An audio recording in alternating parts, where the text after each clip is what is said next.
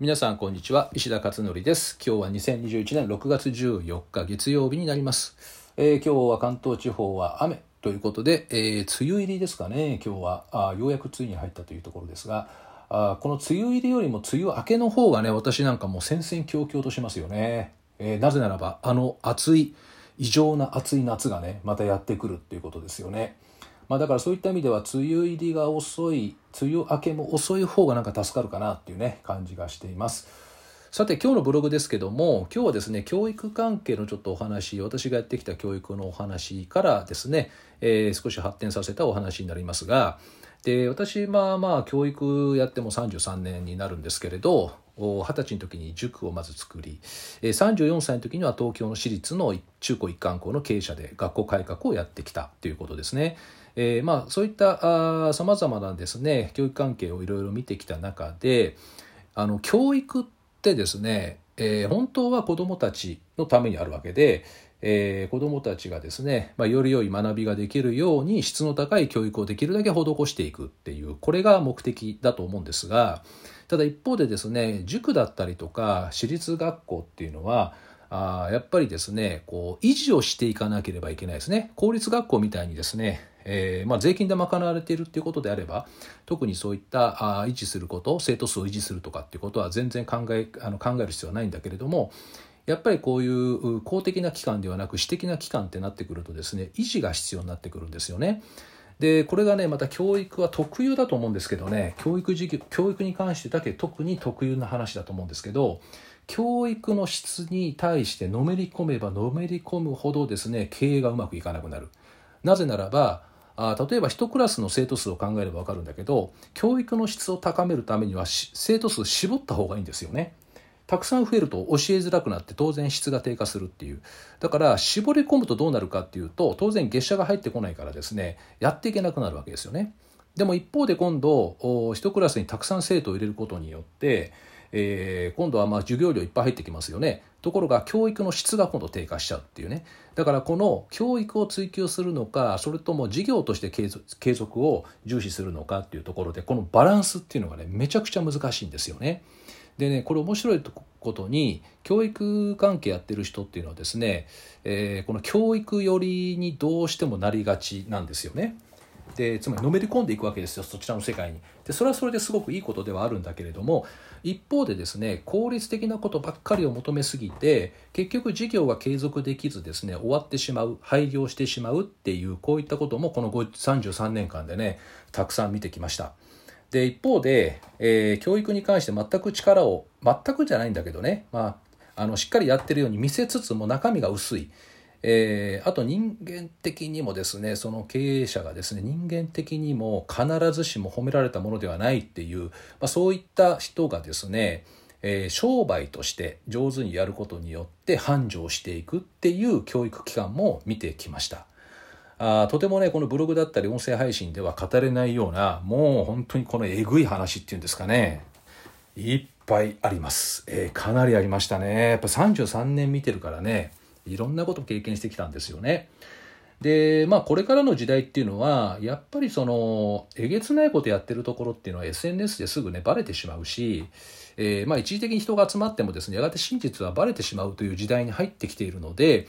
まあ、これからはですねそうそうはあこうねあの、なんでしょうかね、うまくやっていくってことは難しいんじゃないかなと思うんですけど、でも一方でですね、教育に熱心な人ほど事業に疎いっていうね、この個人の特性の問題があるんですよね教育に関しては。で私もね20代の頃やっぱり悩みましたよね。でどっちかというと私やっぱ教育寄りだったかなと思うんですよねどっちかっていうと。で、えー、そこで二十歳の時にあ二十歳じゃない20代か20代の時にですね経営って何なのかっていうのを学んだんですよね。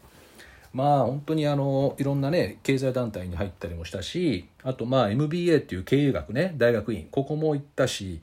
えー、あといろんな経営者の方々からも結構学んだりとかねいろいろさせてもらってで結局分かったことは教育を追求することと経営を追求することは両立は十分できるということが分かったんですね。このバランスを取ることができると。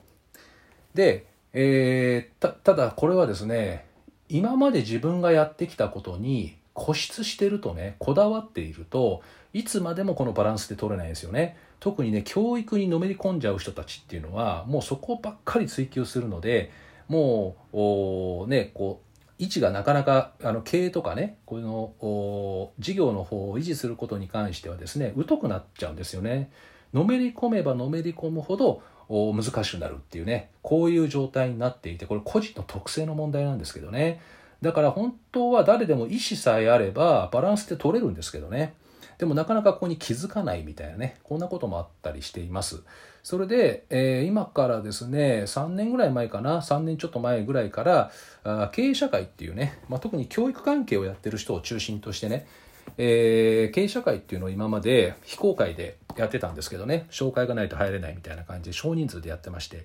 でこれをねずっとやってきてたんですけど今はあ21世紀型経営社会って言ってこれは業種を問わずフリーランスの方とかね個人事業の方とか、まあ、こういった方々が、えー、いわゆる学べるえー、コミュニティをですね私が作っていてもう去年これ1年以上かなやっているんですけれど、まあ、これはこれとは別にですねこのいわゆる直接会ってえー、もしくはあの Zoom でね参加っていうのもできるんですけど、まあ、そういう形でね教育関係どっちかっていうとに主軸を置いている人たちが集まった会っていうのがあって、えーまあ、これをですねやっているんですね、まあ、少人数でやってるんですけど、まあ、これをですね今回、えー、ちょっと一般で少人数なんであんまりたくさん入れられないんですけど特にま学習塾だったりとか習い事の教室とかね、まあ、こういった教育関係の仕事をされている方対象の教育経営社会っていうのがあって、まあ、これを今回ですね一般で数人ちょっと募集をするっていう形になりまして、まあ、それについて今日はブログで書いたということです。で結局、まあ、私自身も教育をやってきたしと同時に経営もやってきたんですよね。いやこのねバランスって結構難しいんですね本当に。だけどもより良いものをより多くの人に伝えていくってこれすごい大切なことなのでだからこれをですねやっぱりよりいいものであればね伝える必要あるんだろうっていうことで、えー、こういったことをですねまあ何人かのいろんな人たちが集まりながら学んでいく学び合っていくっていうねこういう場ですねこれが教育経営社会っていうことです。なのでまあ関心がある方がいらっしゃったら是非ですねブログにリンクを貼ってますのでご覧いただければと思います。えー、ということでこれからはやっぱりこの何でしょうね今時代の本当に大変革期だからね教育の在り方もすごく変わってくるしあとは在り方とか手法ね、えー、Zoom を使った教育なんて今どんどん出てきてますよね。だけども一番やっぱり重要なことっていうのは教育的なその考え方っていうね、えー、人間教育っていうこういった哲学的なところですよね。それと同時にやっぱり経営事業体として維持をしていかなきゃいけないのでそれをどううまくマネジメントしていくかっていうこの2つの部分ね、えー、これまあ渋沢栄一流に言うと論語とそろばんですよね。論語的な考え方とそろばんいわゆる商売仕事ですよね。事業としてのこの両立。この2つをやっぱり相合わせ持っていくっていう、まあ、そういう学びの場も必要じゃないかなということでですね、え、こういう会をやっています。まあ、今まで非公開で、あの本当紹介だけでしか入れられないような形にしたんですけど、今回ですね、まあ、少人数だけですけど、募集という形で、え、やっていきました。ま、なぜならば、やっぱりこれからこの教育携わってる方々って子供とあの直接会ってるのですごい重要なんですよね。でママさんも当然重要じゃないですか子供といつも会ってるからだからママさん向けの会プライムとかママカフェとかこういったのは今ずっとやってるんですけどあとやっぱり直接子供たちと会ったりとかする指導的立場にある方々っていうこの方々もすごく大変であると同時にすごく重要な役割なんですよね。なのでこういった方々とですねいろいろコミュニティができたらいいなというふうに思って今回ですね新たにこういった形で公開をしたということになっています。はい、えー、ということでですね今日のお話は、まあ、私がこれまでやってきた教育の部分とあとは事業として継続できるのかというところに関するバランスのお話ですね。まあ、それに伴って新しいコミュニティという、まあ、こういった経営社会教育関係の経営社会ですね、えー、というお知らせをここでしてみました、えー、ということで今日は以上となりますではまた明日お会いしましょう